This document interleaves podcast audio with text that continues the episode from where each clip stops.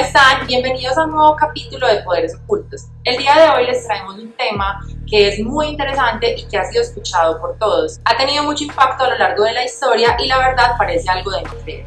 Hoy les hablaremos acerca del MK Ultra. Antes de comenzar, no olviden seguirnos en nuestro podcast en Spotify, al igual en nuestro canal de YouTube como Poderes Ocultos. Allí podrán enterarse de todas las historias y la investigación que haremos sobre temas tan interesantes y misteriosos. Ahora sí demos inicio. El MK Ultra se refiere a un programa creado por la CIA en conjunto con el gobierno de los Estados Unidos, el cual se empleó por más de 20 años y que tenía como fin controlar la mente humana. Este era un programa totalmente secreto e ilegal en el que se empleaban el uso de drogas sintéticas y gran número de técnicas de tortura con el fin de extraer información a personas acerca de ciertos delitos. Para hablar un poco más de los orígenes de esta práctica, debemos remontarnos a la Edad Media, la cual fue considerada una de las épocas más oscuras del ser humano, ya que en este tiempo se realizaban ciertas prácticas que eran consideradas inhumanas y crueles. Bueno, en el año 1484, Heinrich Kramer y Jacobus Sprenger publicaron uno de los más famosos libros sobre brujería, llamado Maleus Maleficarum, que traduce martillo de las brujas. Este fue utilizado durante siglos por magistrados, sacerdotes y jueces como un manual para la Inquisición. Hablaba sobre todo lo relacionado con los poderes sobrenaturales, brujos y su relación con el demonio. Este manual además contenía instrucciones explícitas acerca de cómo torturar a estas personas, con el fin de lograr que la víctima realizara falsas confesiones sobre posible herejía y brujería. Estas técnicas tenían la capacidad de llevar al individuo a un estado de sometimiento tal que era capaz de decir o confesar eventos que no revelaría estando bajo condiciones normales. De una forma muy básica, esto tiene que ver con los principios del llamado proyecto MK Ultra, empleando personas involuntarias con el fin de erradicar el estado de conciencia llevándolo entonces a alcanzar una sumisión totalmente inconsciente. El filósofo y doctor en medicina Frank Mesmer habría sido quien diera la clave a los científicos para entender que podrían cambiar y manipular a su antojo la voluntad de una persona. De hecho, en 1776 se realizó un experimento en la corte francesa de Luis XIV, en la que emplearon un barril que contenía limaduras de hierro, las cuales generaban cierta carga magnética y fue allí cuando le dijo a los miembros de la corte que quien tocara este objeto sentiría como una agradable convulsión. Eh, los individuos procedieron a tocar el barril y uno a uno se desmayaron teniendo frenéticas convulsiones. De este modo, Mesmer habría descubierto el poder de la sugestión. Gracias al temor que provocó la idea de controlar las mentes, fue expulsado de la ciudad. No obstante, sus estudios fueron retomados luego por algunos científicos en Moscú. Durante los años 30, las investigaciones continuaron y tomaron cada vez más fuerza sobre toda Europa. Comenzaron allí también a surgir teorías sobre la hipnosis y el control mental. Mientras se desarrollaba la Segunda Guerra Mundial, la Unión Soviética tomó la iniciativa al trabajar con este tipo de técnicas para utilizarlas como un arma bélica o de guerra, que les concediera las confesiones que necesitaban de los soldados americanos. De allí fue cuando surgió entonces la obsesión de los Estados Unidos por tener un departamento únicamente enfocado en la inteligencia, que empleara estrategias bélicas al igual que la Unión Soviética, para poder ejercer el control mental sobre cada uno de los prisioneros enemigos. Durante su interrogatorio para extraer entonces toda la información posible y posteriormente resetear la memoria del interrogado, con el fin de que no quedara rastro alguno de lo ocurrido. Así fue entonces como inició Estados Unidos a realizar sus primeros ensayos en personas, alterando su conciencia y sometiéndolas a torturas tanto físicas como psicológicas, empleando sustancias que ya más adelante les contaremos cuáles fueron.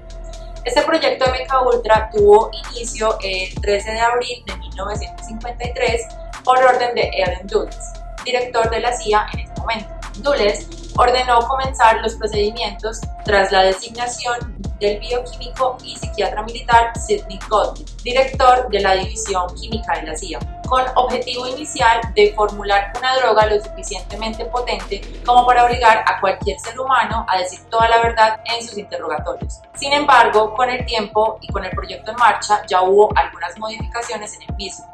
Este tuvo desarrollo de más de dos décadas que comenzaron en 1953 hasta 1973 Pero las ambiciones no tardaron en llegar y comenzaron a crecer más y más, tanto que gastaron millones y millones de dólares en este proyecto.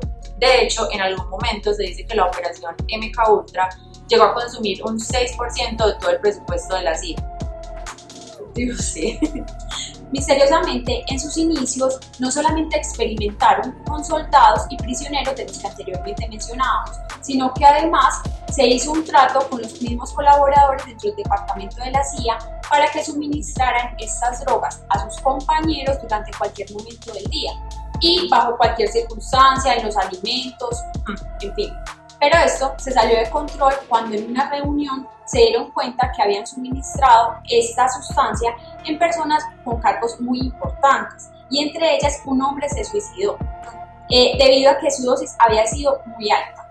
Esto complicó todo el programa, pero ese incidente tampoco se fue a mayores, ya que tenían total respaldo del gobierno no solo hubo un cambio en el proceder, pensaron que lo ideal era hacer las cosas de manera más reservada y de perfil bajo empleando otra clase de sujetos. Pero encontrar individuos que aceptaran de manera voluntaria participar de semejantes experimentos fue prácticamente imposible. Por ello, desde la misma confidencialidad de la CIA, se reclutaron pacientes con enfermedades mentales, prostitutas, indigentes y miembros de bajo rango de los servicios militares entre otros, por supuesto, sin consentimiento previo alguno, eh, en forma muy secreta, totalmente ilegal y que se sabía que aún si acudían a las autoridades para revelar tan atroz suceso, no les creerían por sus mismas condiciones. Mm. Hoy se sabe que fueron miles las víctimas que se usaron en estos crueles experimentos y todo obviamente en contra de su voluntad, que es lo que más asusta. Entre ellos, habían ciudadanos estadounidenses y también canadienses, Muchos eran estudiantes que se habían prestado de voluntarios en sus facultades para conseguir un poco de dinero para alcanzar a pagar sus gastos. Pero también eh, ellos también buscaban personas en hospitales y en cárceles para ser usados en experimentos. Sin embargo, sigue siendo aún eh, desconocida la cifra exacta de las personas que fueron usadas en estos experimentos e igualmente la cantidad de muertes por estas condiciones extraordinarias en las que se vulneraban pues, a los participantes. Algunos métodos de tortura que emplearon en estas personas fueron gracias al uso de técnicas psiquiátricas y de hipnosis. Así entonces, comenzaron a aislarlas totalmente y les suministraron a su vez drogas alucinógenas, siendo el LSD la más usada y la favorita en la ejecución de este proyecto. El LSD, acompañado de la técnica de hipnosis, creaba nuevas visiones, Incluso una víctima de este procedimiento contó que fue recluida en un hospital psiquiátrico y con un falso diagnóstico de esquizofrenia. Eh, le suministraron tan altas dosis de esta droga que entró en un coma durante más de 80 días. Eh, y al despertar, misteriosamente ya no recordaba nada de su vida. Parece ser que cuando dormía le ponían reiterativamente un mensaje cerca de su oído, haciendo que borrara completamente sus recuerdos.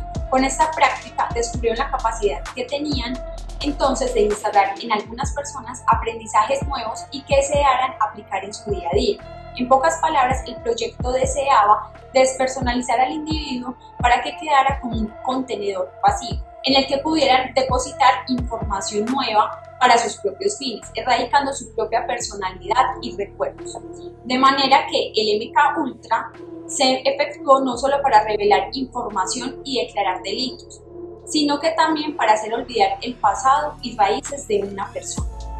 Y además serviría para tareas de vigilancia o espionaje. Eso llamó tanto la atención de todos que más de 80 universidades se vincularon con este procedimiento y prestaron incluso sus instalaciones para que allí generaran estas prácticas. Otros lugares como hospitales, cárceles y compañías farmacéuticas también se prestaron como fachada para que pudieran intervenir con personas vulnerables y aptas para el procedimiento pero sin ser informadas y tener una noción de lo que se realizaría en dicho lugar, siendo este entonces el mayor delito. Comenzaron a tener dificultades con el LSD, ya que es altamente alucinógena y entorpecía pues como las prácticas que querían realizar. Por esto emplearon también las anfetaminas y desarrollaron ellos mismos otras sustancias que también empleaban en los sujetos.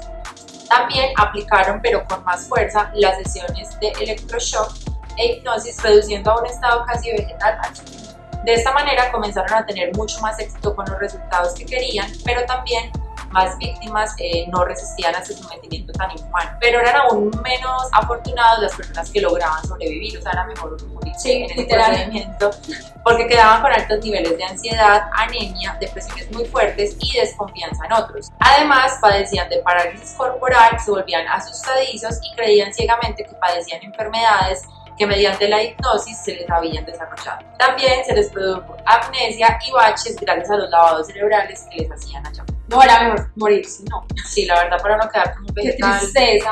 Por esto, muchos de ellos terminaron incluso con su vida y otros casos más severos quedaron completamente inhabilitados, es decir, quedaron en estado de... Sin embargo, a inicios de 1970, los numerosos rumores sobre el proyecto secreto de la CIA comenzaron a ver la luz y varios fueron los requerimientos tanto judiciales como gubernamentales para que se aportara documentación sobre el mismo. Pero en lugar de presentar los informes, lo que se hizo desde la dirección de la Agencia de Inteligencia fue destruir la mayor parte de ellos y poner en sobreaviso al entonces director de la CIA, Richard Haynes, quien fue el que dio la orden de destruir toda la documentación sobre el proyecto MK1. O sea, ya sabían que estaban haciendo algo malo porque si claro. la información fue por Tenían el pecado. Exacto. bueno, incluso un año después de lo que menciona Debbie, que ya como que se destapó toda la olla, por así decirlo, eh, el New York Times, que es pues, un periódico muy famoso en Estados Unidos, denunciaba en sus páginas que la CIA había estado realizando ciertos procedimientos ilegales. Se refería al proyecto que precisamente Helms intentó enterrar poco antes. A pesar de que se iniciaron como varias investigaciones, Toda la información que se pudo reunir en aquel momento fue únicamente gracias a los testimonios ofrecidos por las víctimas que habían participado en estos experimentos y así se descubrieron numerosas atrocidades y torturas que se realizaban eh, dentro de la CIA. Debido a la obstaculización realizada por el mismo director de la CIA, eh, Richard Helms, el gobierno no tuvo más remedio que apartarlo del cargo. Era lo menos. Sí, pues, después de todo eso. Todos los sucesores de Helms eh, entre ellos George Bush, se negaron a dar información sobre el programa MK Ultra, hasta que en 1977 fue nombrado director de la agencia Stanfield Turner, un almirante de la Armada retirado que puso a disposición de la justicia más de 20.000 documentos relacionados con los experimentos, investigaciones, torturas y personas implicadas, con ello se desmantela el programa que había gozado en casi tres décadas de impunidad absoluta. Sea, fue el único que en realidad llegó a ser por fin. ¡Qué miedo! bueno, pero como si fuera poco todo lo que ya les mencionamos anteriormente, se dice que esta técnica aún sigue siendo utilizada en la actualidad. Pero ya la usan sobre personas eh, famosas y también conductores de televisión, ya que tienen pues como más poder para mover las masas. Bueno, se dice que ellos sufren pues como de un colapso en diversos momentos debido al control mental que ejercen sobre ellos. Incluso hay una serie muy famosa que se llama Stranger Things, que también habla sobre el control mental y sobre el proyecto MK Ultra. Se la recomendamos por si sí, es súper bueno. Bueno, también hay algunos famosos que han estado como involucrados o que eh, en los cuales hemos evidenciado este fenómeno, entonces les vamos a hablar acerca de algunos de ellos. La primera es Britney Spears. Bueno, la cantante, como todos sabemos, y yo creo que vimos una noticia, apareció un día con la cabeza totalmente rapada. Eh, dijo pues que no quería que nadie más la tocara ni que nadie más se la acercara. Las personas que estuvieron cerca dijeron que la verdad lo que estaba diciendo no tenía ningún sentido y que estaba actuando de manera muy extraña. Eh, también hay un caso en el que ella sacó en una entrevista y salen como las múltiples personalidades que ella tiene a hablar. This spasm of publicity about what happened in, from Mexico to London. It was pretty rough. Yeah. Um. Yeah, it's kind of weird. Ah, weird. Hello. Um. Oh my goodness. Hello. Ew. Strawberry. Sí, incluso también muestran el día que estaba totalmente rapada, cómo atacó al periodista con una sombrilla. Fue como un ataque de la nada impresionante. También sabemos del caso de Lady Gaga, donde la cantante se le ve que actúa de una manera muy extraña de un momento a otro. Sale de un lugar y parece que va perdiendo como la motricidad, se le dificulta caminar, cierra sus ojos por un rato e incluso eh, casi que no logra llegar al auto que la está esperando, o sea, casi que no es capaz de subir a él. Bueno, otro caso es el de Draymond Green. Eh, este es un famoso jugador de baloncesto que en medio de una entrevista queda como perplejo, mirando a la nada y con la boca abierta por unos segundos. Bueno, también está Wendy Williams. Eh, es una personalidad de los medios, actriz y escritora estadounidense. Eh, a ella se le vio en medio de una presentación televisiva como un ataque también repentino, donde los ojos casi que se le voltean. Eh, se tocó la cabeza y cayó al piso, inconsciente. Luego, cuando las personas le comenzaron a preguntar a través de las redes sociales cómo estaba, qué le había sucedido, ella simplemente respondió que era que su vestido estaba muy ajustado. No, pero no lo creemos. Además que le tocó la cabeza, ¿sí? Exacto, como que, sí, es muy extraño. Bueno, también tenemos el caso de Jones. Pudimos ver cómo la cantante, estando al lado de su esposo Jay-Z, pasó por un incidente muy similar al de las otras se le ve como tambaleando la cabeza sin razón y mirando repentinamente a la nada. Digamos que todos siguen como el mismo patrón. Sí, la cabeza y mirando los ojos. Eh, por otro lado está la presentadora Vicky Vargas. A ella también se le ve con la boca abierta y emitiendo cierto sonido de la nada. Eh, luego gira la cabeza hacia atrás y ya, sigue presentándolo. miedo, es como que se resetearon. Sí, algo así. Como robots. Bueno, también está el caso de Kourtney Kardashian, que todos la conocemos. También se le ve como se queda mirando como a otra parte, como a la nada, en medio de una entrevista y eh, no responde como a las preguntas que le están haciendo en el momento. También vimos Hillary Clinton, que durante una entrevista alrededor de sus periodistas tuvo un lapsus donde ella estaba mirando a la nada y con la boca abierta por unos segundos, eh, agitando la cabeza de una manera muy extraña, como casi con movimientos robóticos. Súper raro. Bueno, como ustedes ya saben, nos gusta al final hacer como algunas preguntitas entre nosotras para, para ver qué pensamos de este tema, ¿cierto? Bueno, entonces, ¿tú crees que en la actualidad se sigan como realizando experimentos similares? Bueno, yo creo que en la actualidad sí se pueden hacer algunos experimentos. O sea, la ciencia cada vez avanza más y van a querer como investigar más la mente humana, como ver hasta qué alcances y lugar se puede llegar como con las personas. Lo que no creo es que hoy en día se sigan realizando o se quieran o pretendan hacer realizar prácticas tan inhumanas y poco ortodoxas.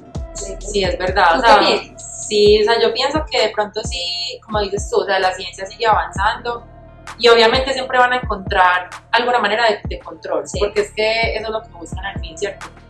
La ciencia sirve para cosas buenas y también para cosas malas. Entonces, sí, lo que dice Tefi, yo creo que sí se siguen realizando cosas similares, pero obviamente sin ser tan crueles. Y además porque ahora con las redes sociales, o sea, imagínate donde hagan un experimento y alguien salga a hablar. No, es que hoy en día se les dificulta mucho, porque en esa época digamos que ya más rudimentaria, que no habían tantos avances tecnológicos, tanta forma como de uno salir y comunicarse, sí. pues podían hacer más de Es que era más difícil. hacer más cosas raras. Sí, era mucho más difícil como, era más fácil, perdón, ocultar todo lo que hacían y lo que pasaba al interior de estas organizaciones, pero ahora con redes sociales, que todo el mundo es periodista básicamente. No, no, es muy ya es súper.